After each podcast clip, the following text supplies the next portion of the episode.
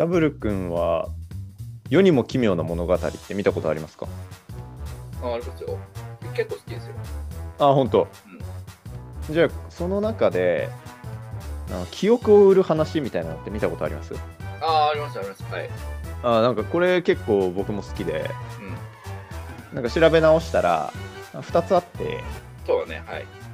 バーチャルメモリーっていうタイトルのやつは、こう仕事があんまりできない OL さんが自分の記憶をね、売って、刺激的なプロボクサーだったり、傭兵だったりとか、そういう記憶を買って、憂さ晴らしを、まあ、してる話とかね。はい。で、もう一個が、き記憶を売る男っていうのが、家族のために自分の記憶を売って、娘のためにお金が必要だったんだけど、それも自分の記憶を売って、娘を助けた後、娘と妻が自分のことをね、まあ全て記憶を失った自分を探してくれて、これから思い出をたくさん作っていけばいいからっていう、こうそういうハートフルなお話であったりとか、ねまあ、そういうね、記憶を売ってお金に換えるっていうフィクションの作品ってあるじゃないですか。はい。まあ、これから記憶を売るっていうのが現実的にあり得るんじゃないのかなと。うん昔の月世界旅行に行くっていう小説があるんだけど、はい。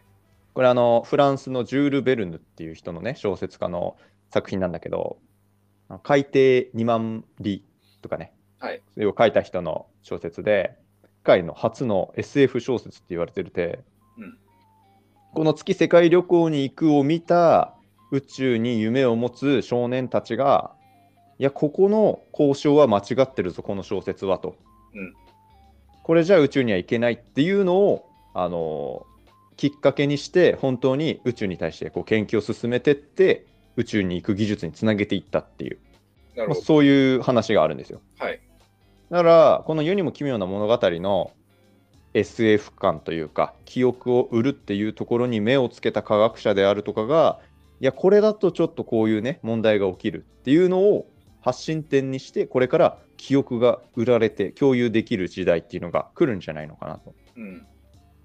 まあ、思っててでそこであの今回はダブル君にブローカーというかあの審査査定をしてもらおうと思ってはい。だから今のうちに僕がねこういう記憶があるんですっていうのをダブル君に提出して、まあ、大体それはどれぐらいの価値になりそうと世間のこの需要とかそういうのを鑑みた時に田山のこの記憶っていうのは大体いくらぐらいで売れると思うよっていうのをあらかじめこう査定してもらえば、はいこれから将来のね俺の資金運用というか財産計画のこう死となるというかねなる。なるんじゃないか。そうそう。だから今のうちに僕の記憶っていうのをちょダブル君に査定して金額をつけてもらおうかなと。それが今回の記憶を売ろうっていう話です。相場がわかんないですけどね。そうまだ相場とかはね、やっぱ分かんないし、ダブル君個人は買わないけどとかね、言いそうじゃん、ダブル君は。いや、僕はいらないですけどねとか言うでしょ、まあ絶対。ないですけどね。はい。まあ、なんで、世間にもし売るとしたら、物好きがいて、それを買うとしたら、ああ、こんぐらいで売れんのかもねぐらいな感じで、ああ。ちょっと査定していただければと。で、ベースなんか1個だけ欲しいですけどね。例えば、この記憶は、はいはい。だとしてみたいなね。そっちの方が多分聞いている方たちも分かりやすいと思うんで。あ、じゃあ、うんと、女性がいいかな。女性の初恋の話。はい。初恋の思い出っていうのがうん、10万としますか。10万？10万。ああ。もっとなんか1000万ぐらいいくのかと思ってたんで。10万でいいんだ。100万そうそうでいいんじゃないですかとりあえず100万にしましょう。100万？まあ100万でいいか。じゃあ、大切なね、初恋の思い出なわけだから。とりあえずね、うん、あ、まあこれ、あれね、あの、売るんじゃなくて共有っていう形にしようかな。だから、売った人はその記憶がなくなるわけじゃなくて、まあコピーしたものをそう市場に売ることができるというか。あまあ、とりあえず100万にしといてください。はい、じゃあその初恋、女性の初恋の思い出が100万だとして、はいだからこれからね、俺が言う記憶っていうのをはあの査定していただければと思うんですけど、でこれあの記憶なんであの別にオチとかないんですよ。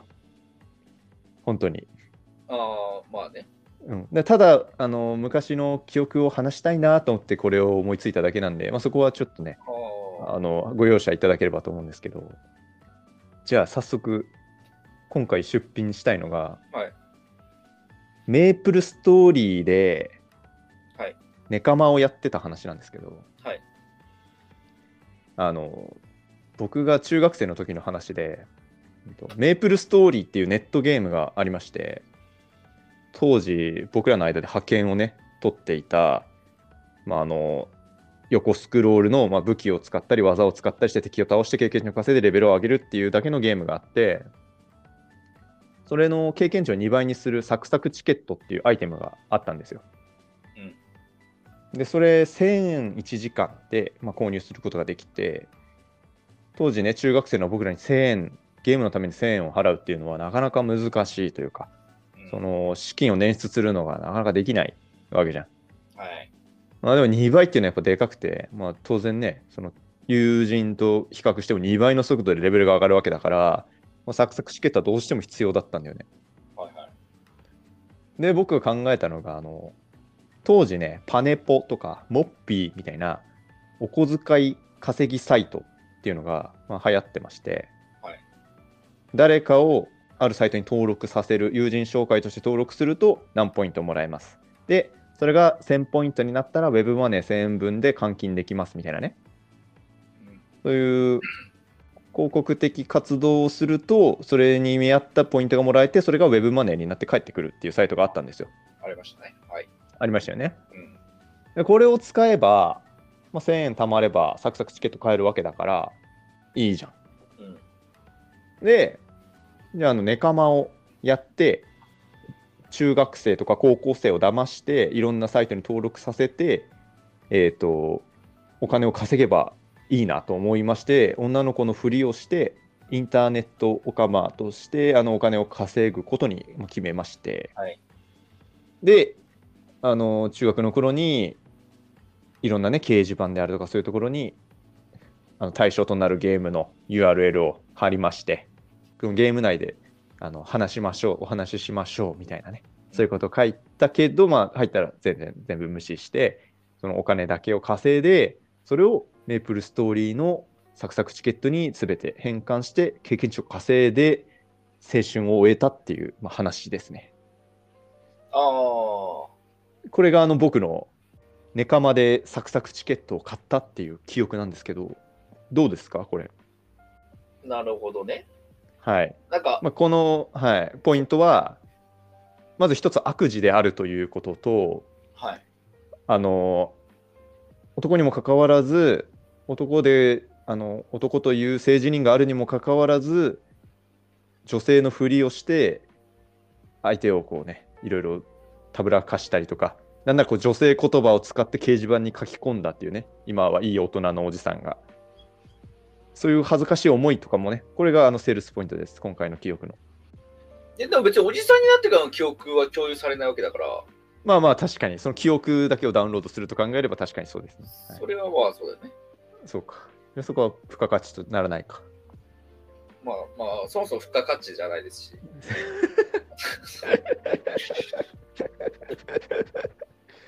どうですか、こちら？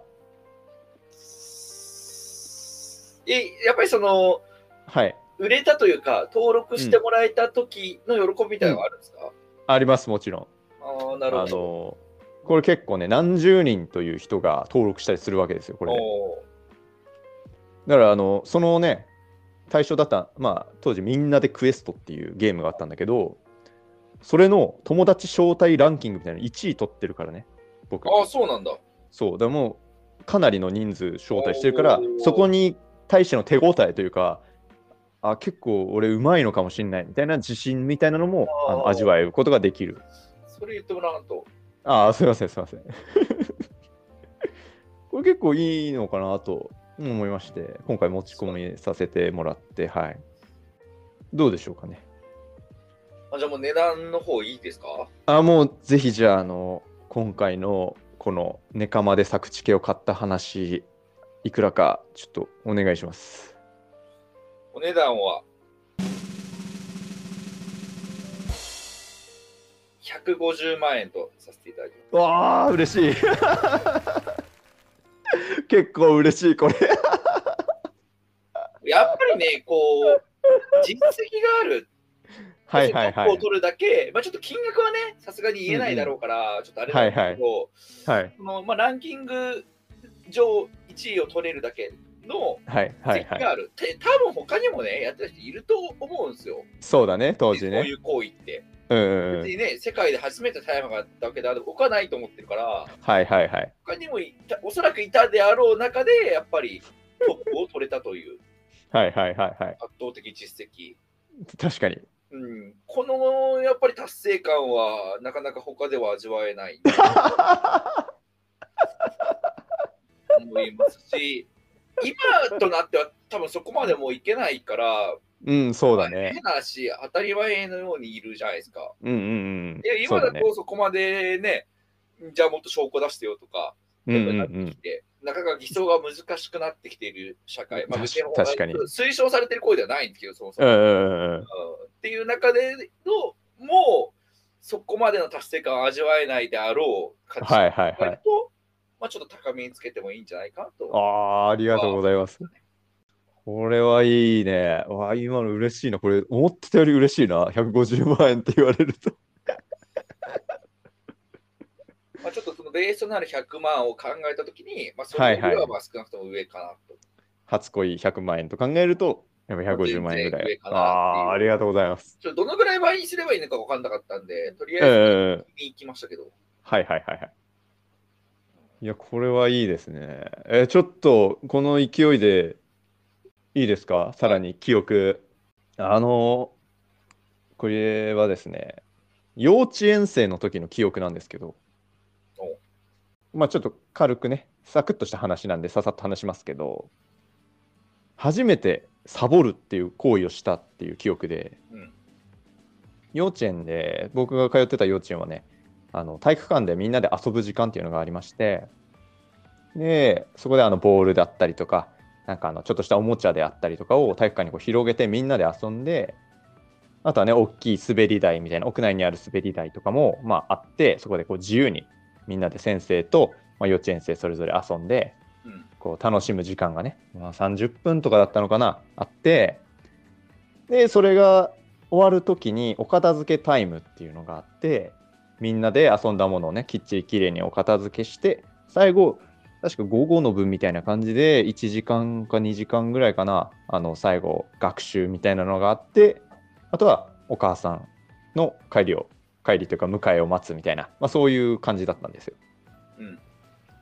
で僕あの体育館で遊んでめちゃめちゃこう遊んでお片付けタイムになったって時にちょっと面倒くさいなって気持ちが初めてそこで湧いたんだよねうん。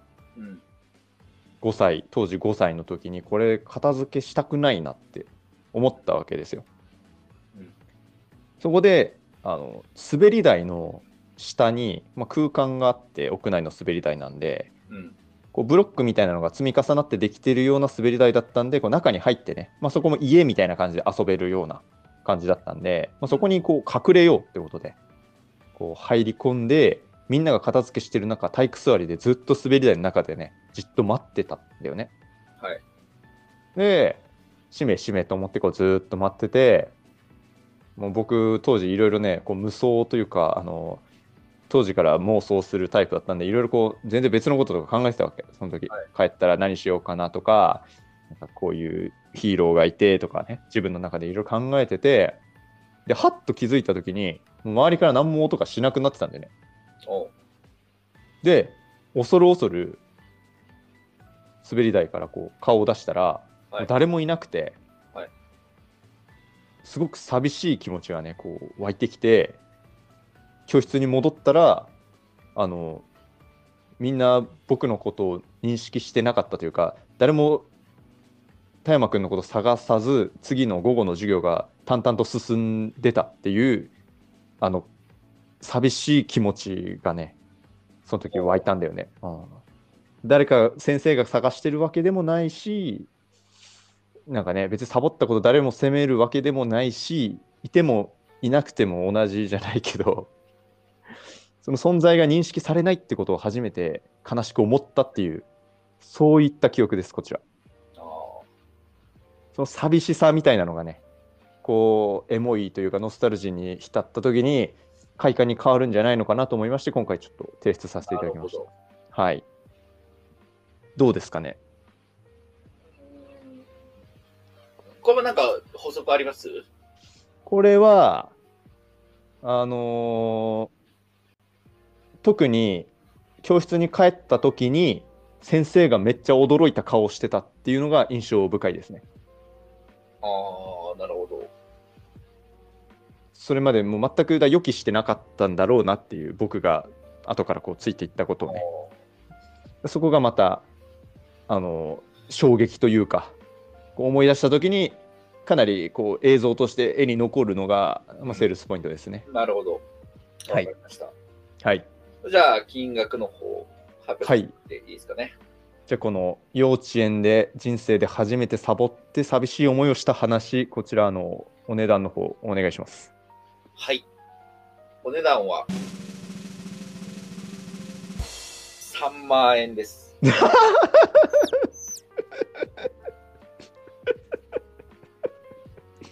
安いな。3万 ,3 万円ですか？これはね、はい。うーん、やっぱりちょっといらないかな。思っちゃいましたね。幼少期の記憶自体は、まあ、僕はいはいは悪くないと思ってて、僕、幼少期の記憶ないんですよ、全く。ああ。なんで、はいはいその自分が小さかった時の記憶みたいなのを、うんうんが欲しい人も別にいるかなとは思ったんですよ、はいはいこはい。れ自体は。はい。なんだけども、幼少期の記憶っていうのは、やっぱり幼少期の子たちと一緒に楽しく遊んだという方記憶の方が、まあ、うんうんうん一定の層に絶対需要があるので、そうかそうか。そうですね、寂しかった記憶、いや、まあ、これ配信だから、まあ、ある程度、ある意味ね、そういううんことを喋ってるんでしょうけど、はいはいはい。幼少期は、例えば、なんか、ちょっとね、まあ、男の場合は、うんうん。女の子と一緒に遊んだとか、はいはいはい。なんか、こう幼少期ならではの、なるほどね。生との絡みあるじゃないですか。新鮮な感覚というかねはいはいはい。まあ、それだったら、まあ、300とか400ああ、でかい。はいはいはい。全部の層にね、すごい人気がありますので、はいはい。うんでもやっぱり寂しい記憶だと、まあ、別にいはいはいはいらないし、そうかそうか。ね、もっと大きくなってからそういう似たような思いをされてる方も多分いらっしゃると思うので、確かに確かにまあ、特に売るほどの記憶ではないのかなと。改めてその寂しい気持ちを追体験する必要は別にあまり、ねああ、需要があまり小。さかった時ぐらいは楽しくってやっぱり思ってしまう。そうですか。確かうんいらないかなと思いました。に。3万円と、はい今回は。ああ、わかりました。まあまあ、そんな感じで、ちょっとこのお話をね、こうシリーズ化じゃないけど、ここれからもあの記憶として、記憶を話したいって時に、ちょっとダブル君に査定していただければと思いまして。あはいまあ、逆にダブル君も売りたい記憶があれば僕がね、あの査定させていただくので、あはいはい、別にこう落ち着いてないくていいんで、これはただ記憶を話してるだけなんで。はいはいいや、考えましたね。はいはいはい。オチのないこれはオチのないね、しょうもない話をしたいときに、手法としてはすごい面白かったですけどね。ああ、よかった。これあの、もしね、聞いてる人で、なんかこの思い出話したいけど、別にオチとかないんだよなみたいな、ただ自分の心に残ってるだけなんだよなっていうのをあれば、ね、あの、僭越ながら僕がね、代わりにその記憶をダブル君に伝えさせていただくんで、もしね、記憶、話したい記憶あれば、メールフォームの方に、どうかよろしくお願いします。そうですね。うん、別に金額でオチをつけれるんで。そうだね。いくらでもいいからね、割とね。はい、これあの B 型ラジオのまた新たな目玉としてちょっとやっていくんで、まあ、今回面白かった方ぜひあの記憶とかじゃなくて感想とかもいただければとはい思います。はいまあ、じゃあ今日はこんなところでね僕の今回の利益は153万円と、そうですね。ははいい。はいなったんで、はあまあまあまあまずまずの結果で。はい、それではこんなところでご清聴ありがとうございました。ありがとうございました。